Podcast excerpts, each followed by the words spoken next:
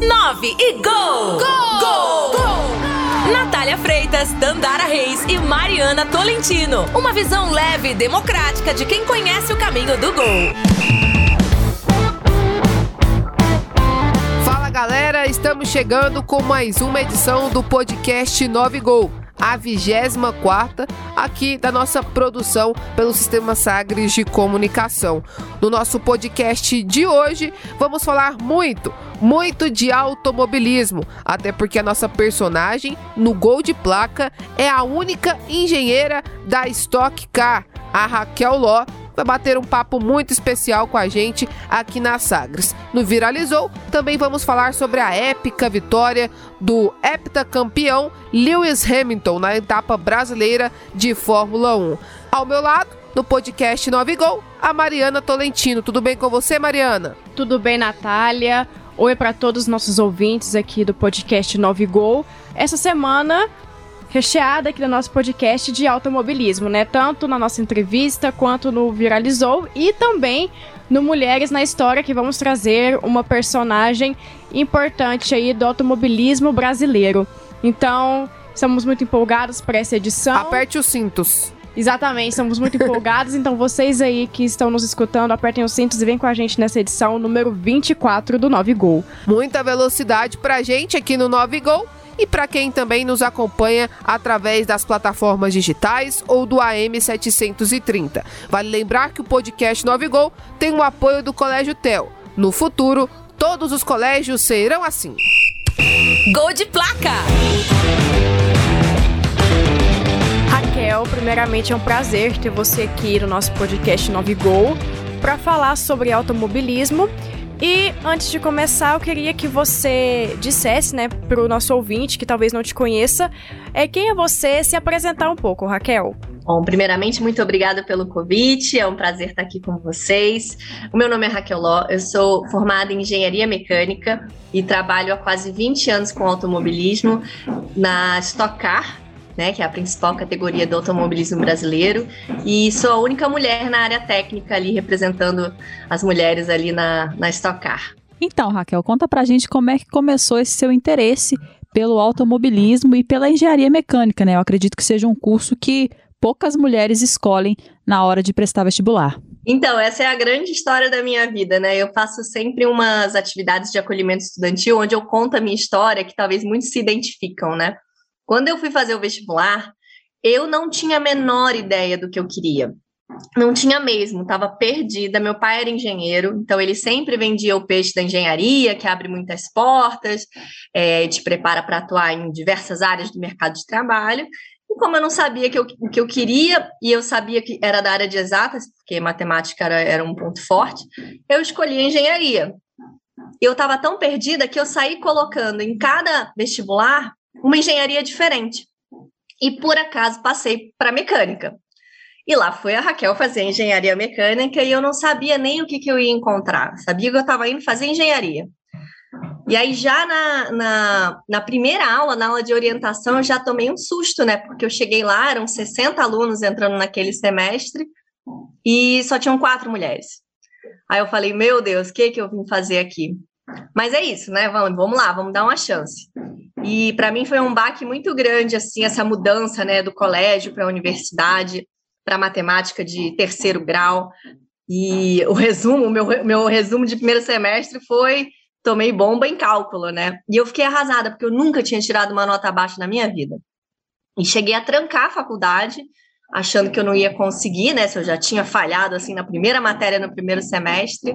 Aí tirei um ano sabático e depois desse ano eu falei, não, eu vou dar uma segunda chance para engenharia.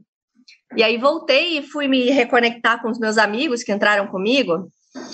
E eles tinham entrado para um projeto de extensão chamado Baja Sai, onde os alunos projetam e constroem um protótipo off-road de competição, né? E aí eu encontrei eles no laboratório e eles me convidaram para ser piloto de teste, porque aí eles estavam simplesmente tirando 20 quilos do conjunto carro-piloto sem fazer nada. E aí, assim, eu entrei para a equipe como piloto de testes e me apaixonei pelo mundo da competição, consequentemente pelo automobilismo, que eu comecei a trabalhar com projetos é, de carros, né? Então, É, aí eu dei, né, para mim, acabou ficando natural e muito oportuno eu estar na engenharia mecânica. Foi, foi incrível como as coisas encaixaram, né? O projeto me deu a motivação para cursar engenharia mecânica e, e me fez descobrir a minha verdadeira vocação, né? Essa enorme paixão pelo automobilismo que eu tenho até hoje. Raquel, e como que você entrou na Stock Car? Como que foi esse começo para você? E o que, que você sentiu quando você chegou lá? É, essa também é uma história bem. Chega a ser engraçada, né? Você imagina, nossa, como que ela conseguiu, né? Eu. Foi assim, eu tinha acabado de voltar para a universidade, estava no ciclo básico ainda, tinha experiência de um ano desse projeto, e aí abriu a aquisição de dados para estocar, que até então não tinha. Então, todas as equipes se viram procurando um engenheiro para poder lidar com esse sistema de aquisição de dados.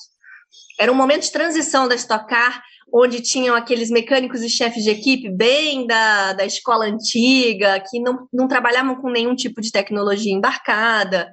Então, foi, foi um momento de transição assim para entrar uma galera mais jovem.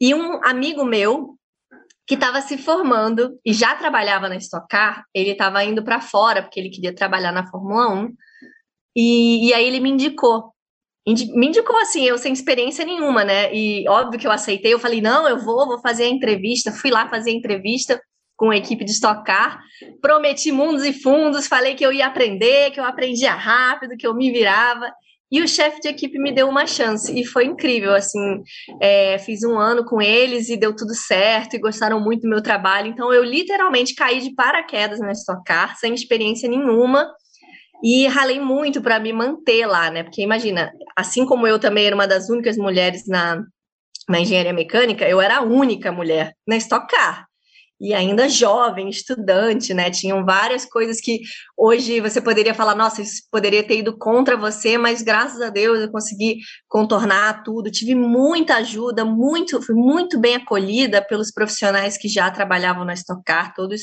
me ajudaram muito no começo, me davam suporte, é, me ensinaram muita coisa, e é por isso que hoje eu faço questão de devolver isso para o universo, estou sempre ajudando o pessoal que quer ingressar no automobilismo, é, ou o pessoal que está começando começando e não tem muita experiência, faço questão de ajudar porque eu recebi muita ajuda também. Então, minha entrada na Stock Car foi assim, né? Eu entrei por sorte, mas eu tô lá até hoje por mérito. Então, Raquel, você entrou na Stock Car, pelo que eu entendi, o seu início foi como engenheira de dados e hoje você é engenheira de pista, é isso? Correto. E como é que foi essa transição? É, essa equipe, que foi a primeira equipe que eu trabalhei, eu cheguei a ficar 10 anos lá. Era uma equipe familiar, talvez se ela não tivesse fechado, eu estaria lá até hoje. E lá eu tinha esse cargo de engenheira de dados, atendia os dois carros da equipe. E, e eu estava muito bem ali, era contratado tempo integral na oficina, então eu não sentia assim uma grande necessidade de migrar de função. Eu estava ali confortável atendendo é, todas as necessidades da equipe. Mas quando a equipe fechou, é, eu vi essa oportunidade né, de, de ter que procurar outras equipes para trabalhar. Cheguei a fazer um ano de freelancer com a equipe RZ do Ricardo Zonta. E, e aí eu vi que freelancer para mim também não me supria, porque eu precisava estar no dia a dia, trabalhar a tempo integral com a equipe para ter uma sinergia maior com eles e desenvolver mais o trabalho. E nesse mesmo ano que eu estava de freelancer, eu fui abordada pela equipe Amateis, que é onde eu estou até hoje, que é uma equipe top da Stock Car. Então, assim, para mim foi um sonho essa oportunidade de, de entrar para a equipe do Andrés Mateis. Fui fazer entrevista, eu fiz, eu devo ter feito umas três ou quatro entrevistas e consegui a vaga, né? E aí, quando eu entrei lá para a Mateis, a vaga que tinha aberto, na verdade, era de engenheiro de pista. Então, o Andrés, né, depois de todas essas entrevistas, ainda fez um treinamento comigo e, e quando ele foi fazendo esse treinamento, ele falou, Raquel, você tem todas as ferramentas e todo o conhecimento para fazer o trabalho de engenharia de pista. Então, a gente vai seguir o seu treinamento e, e você vai migrar de função. E para mim foi uma super oportunidade, né? Muito feliz, feliz até hoje de poder estar nesse cargo, que eu diria que em termos de engenharia, acho que é o maior cargo que você pode chegar mesmo. É muito bacana a equipe que eu trabalho, é uma plataforma horizontal, eu não sou engenheira exclusiva de um carro. Né? Lá todos os engenheiros trabalham para todos os carros da equipe, isso é muito bacana também. É, porque a equipe consegue crescer e evoluir como um todo, né? Então a minha transição aconteceu assim, né?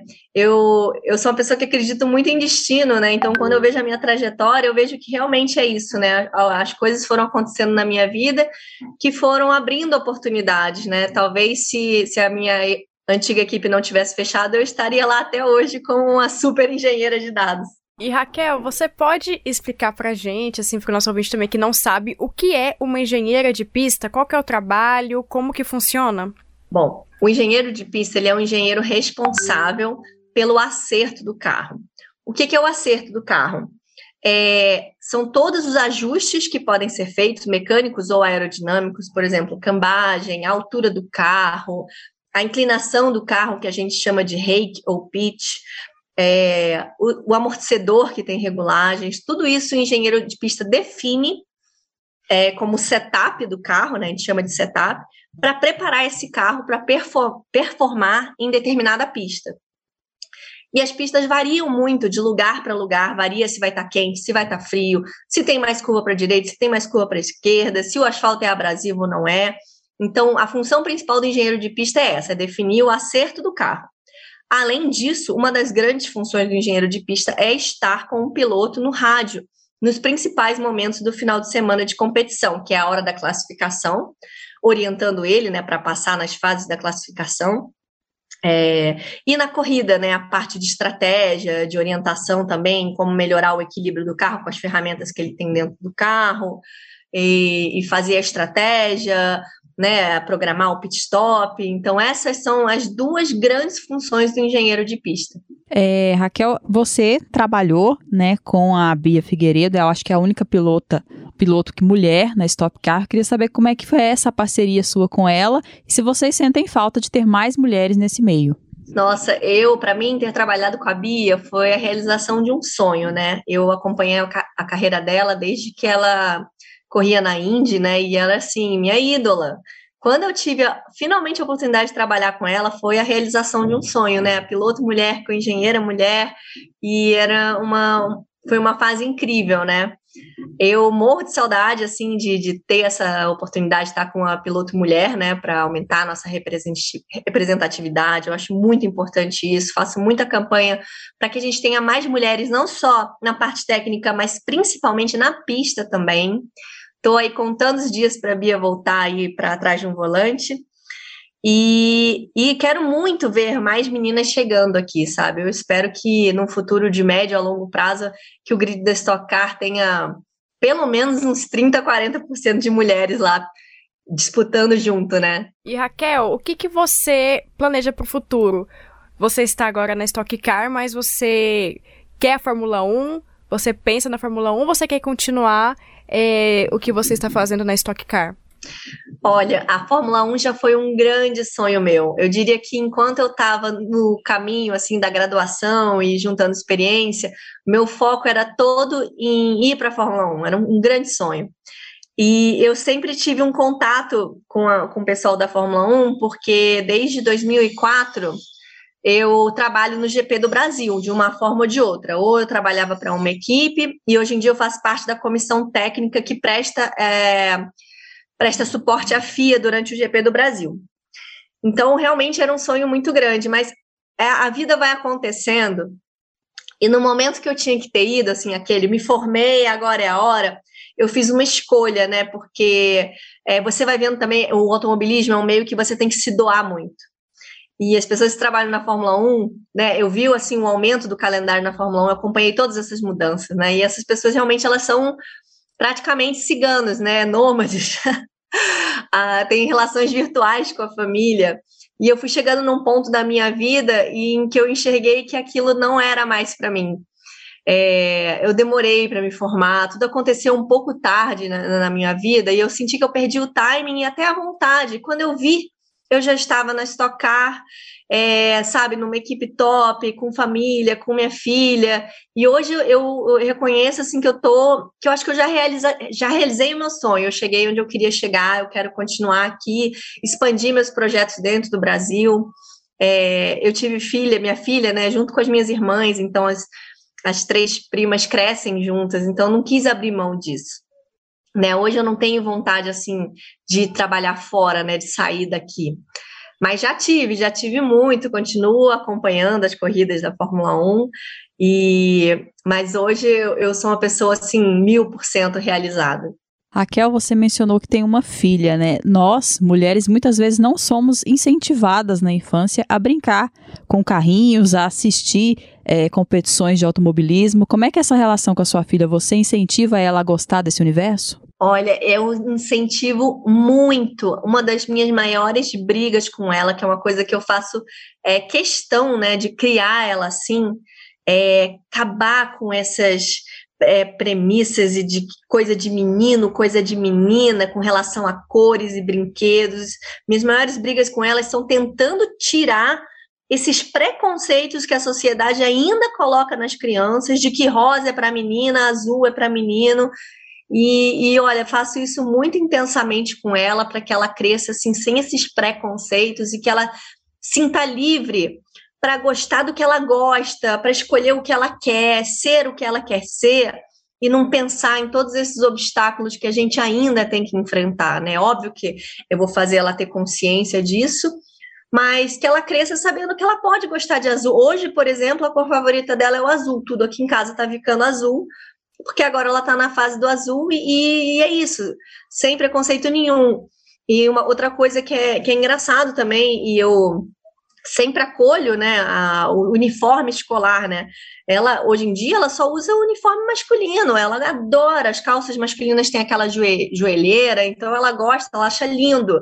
E eu super encorajo ela, porque realmente são roupas mais confortáveis, né? O, às vezes a modelagem da roupa feminina é muito é, pensando assim mais em estética e não em conforto, né? Isso eu acho horrível também. E já tem isso no uniforme de, do, do segundo ano, uma criança de sete anos, né? Então eu compro uniforme de menino para ela e ela adora, ela acha o máximo e eu falo para ela, minha filha, se um dia alguém virar e falar que você tá vestida de menino, você fala não, eu tô de uniforme, ponto final. Uma calça é uma calça e é para homens e mulheres. Raquel, você comentou, né, no começo da entrevista que a faculdade tinham 60 alunos e eram quatro mulheres. Você chegou na Stock Car e, ela, e era a única mulher.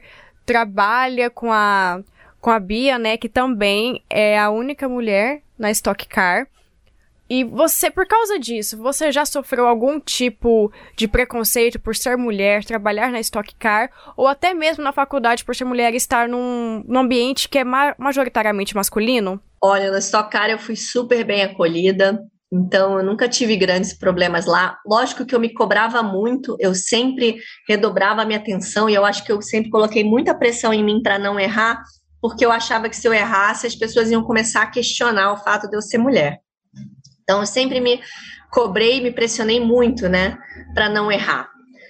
E a faculdade, e até dentro dos projetos de extensão mesmo, eu digo que foi a minha maior escola. Lá eu tomei as mais, mais diversos tipos de porrada que você pode imaginar por essa questão de distinção de gênero e etc. E, e hoje eu assim agradeço, são experiências que me fortaleceram, que me prepararam para a vida. É, e que na verdade só serviram para me dar combustível, sabe, para superar tudo isso e querer cada vez mais lutar pelo, pelo meu espaço, para fazer o que eu quero.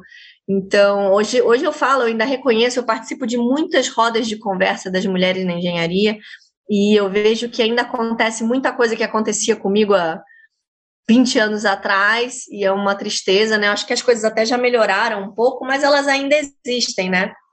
E acho que a gente tem que seguir lutando aí para melhorar essas condições é, para as mulheres, né? Uma conscientização e, e, é uma coisa que tem que ser feita em conjunto com os homens também, não é só as mulheres se mobilizarem, né? Os homens têm que escutar e ajudarem, né? Todo mundo tem que tomar atitude. Raquel, você como primeira mulher a ser engenheira da Stock Car, você é pioneira. Eu queria saber o que significa para você carregar essa, essa responsabilidade de ser pioneira nessa função e, de certa forma, também é, inspirar outras pessoas. É, para mim, óbvio, né, é uma, uma grande honra ser a pioneira, né? Isso é uma coisa que com certeza sempre vai vai marcar a minha história, né? Ter sido a primeira mulher ali na, na Stock Car, na engenheira na Stock Car. Mas eu torço muito para que chegue o dia que eu tenha mais companheiras, sabe? Eu, óbvio que eu, que eu tenho um carinho por ter sido a primeira, mas eu não sou feliz sendo a única. Eu quero muito que tenham mais mulheres no grid, estou é, sempre incentivando, buscando, é, ajudando meninas a trilharem esse caminho para um dia chegarem aqui para a gente poder aumentar a nossa representatividade, né? Eu estou aqui, eu sou a prova de que é possível. Eu sempre falo para todo mundo que competência não tem gênero. É, no automobilismo, então, nem se fala aqui, a gente está brigando por milésimos de segundo. Se você tem a competência para conseguir esse milésimo de segundo, não importa o que você é, a cor que você é, o gênero que você tem. É, é isso, sabe? As pessoas têm que entender que é assim e, e não terem medo de seguir os seus sonhos. Eu acho que as, as, mulheres, elas mesmo colocam barreiras achando que vão encontrar muitas dificuldades. Vão encontrar dificuldades sim, mas em todos os lugares. Não vai ser mais ou menos no automobilismo. Se tiver que ser, eu acho que no automobilismo é menos, sabe?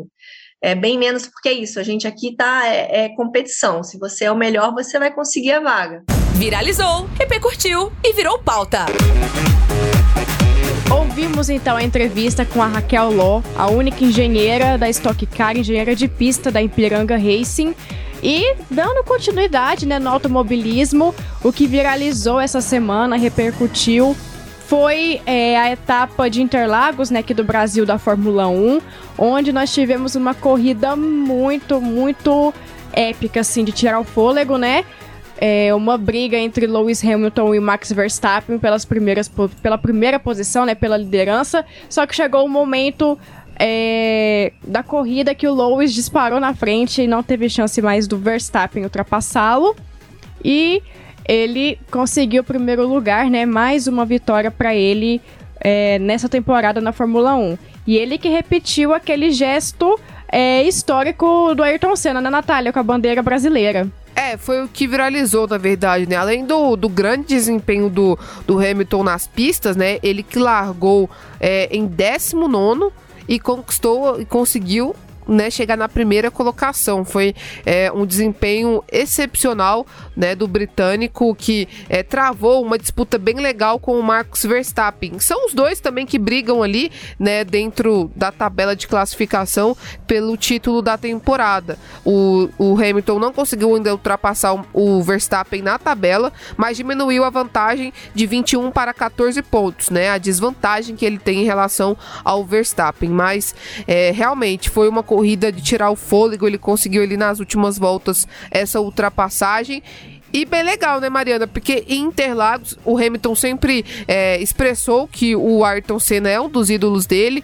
Então ele pôde né, fazer essa homenagem ao Ayrton Senna levantando a bandeira do Brasil na hora de, de passar ali pela bandeirada. E quem deu a bandeirada ontem foi a Rebeca Andrade, né? Medalhista de ouro nas Olimpíadas, a ginasta. Então foi, é, apesar de uma vitória britânica do Hamilton, foi um circuito bem brasileiro no solo brasileiro, né? Em São Paulo também. Pois é, eu vi uma foto dos dois depois da corrida, né? Da Rebeca e do Lewis Hamilton. Os dois aí, grandes personalidades do nosso esporte né, mundial. E essa corrida, o brasileiro já estava esperando há muito tempo, né? Porque tinha praticamente dois anos que não tinha corrida de Interlagos, né? Aqui é, em São Paulo, no Brasil. Então, é, o autódromo, assim, encheu de gente para assistir essa corrida. Tava todo, muito, todo mundo muito animado. É, nas redes sociais era só isso que as pessoas estavam falando. A gente viu story de pessoas é, lá, né, esperando essa corrida acontecer. Então tava todo mundo muito empolgado pra assistir essa corrida, né? Já que tinha muito tempo que não tinha aqui no Brasil. E as pessoas não escondiam a torcida pelo Lewis Hamilton. Tanto é que algumas pessoas comentaram que na hora do pódio, quando o Lewis Hamilton ultrapassou primeiramente o Verstappen, a gente pôde ver que todo mundo aplaudiu. É, todo mundo que estava assistindo lá aplaudiu. Depois que terminou a corrida, foi é, no pódio. Várias pessoas se emocionaram com o gesto do Hamilton. E também, quando o Verstappen chegou lá em segundo lugar, as pessoas parecem que começaram a vaiar o piloto holandês, né? Então ninguém estava escondendo essa torcida pelo Lewis Hamilton, que é o queridinho, assim, é, de todo mundo, de todos os fãs da Fórmula 1. Lewis Hamilton é querido por todos.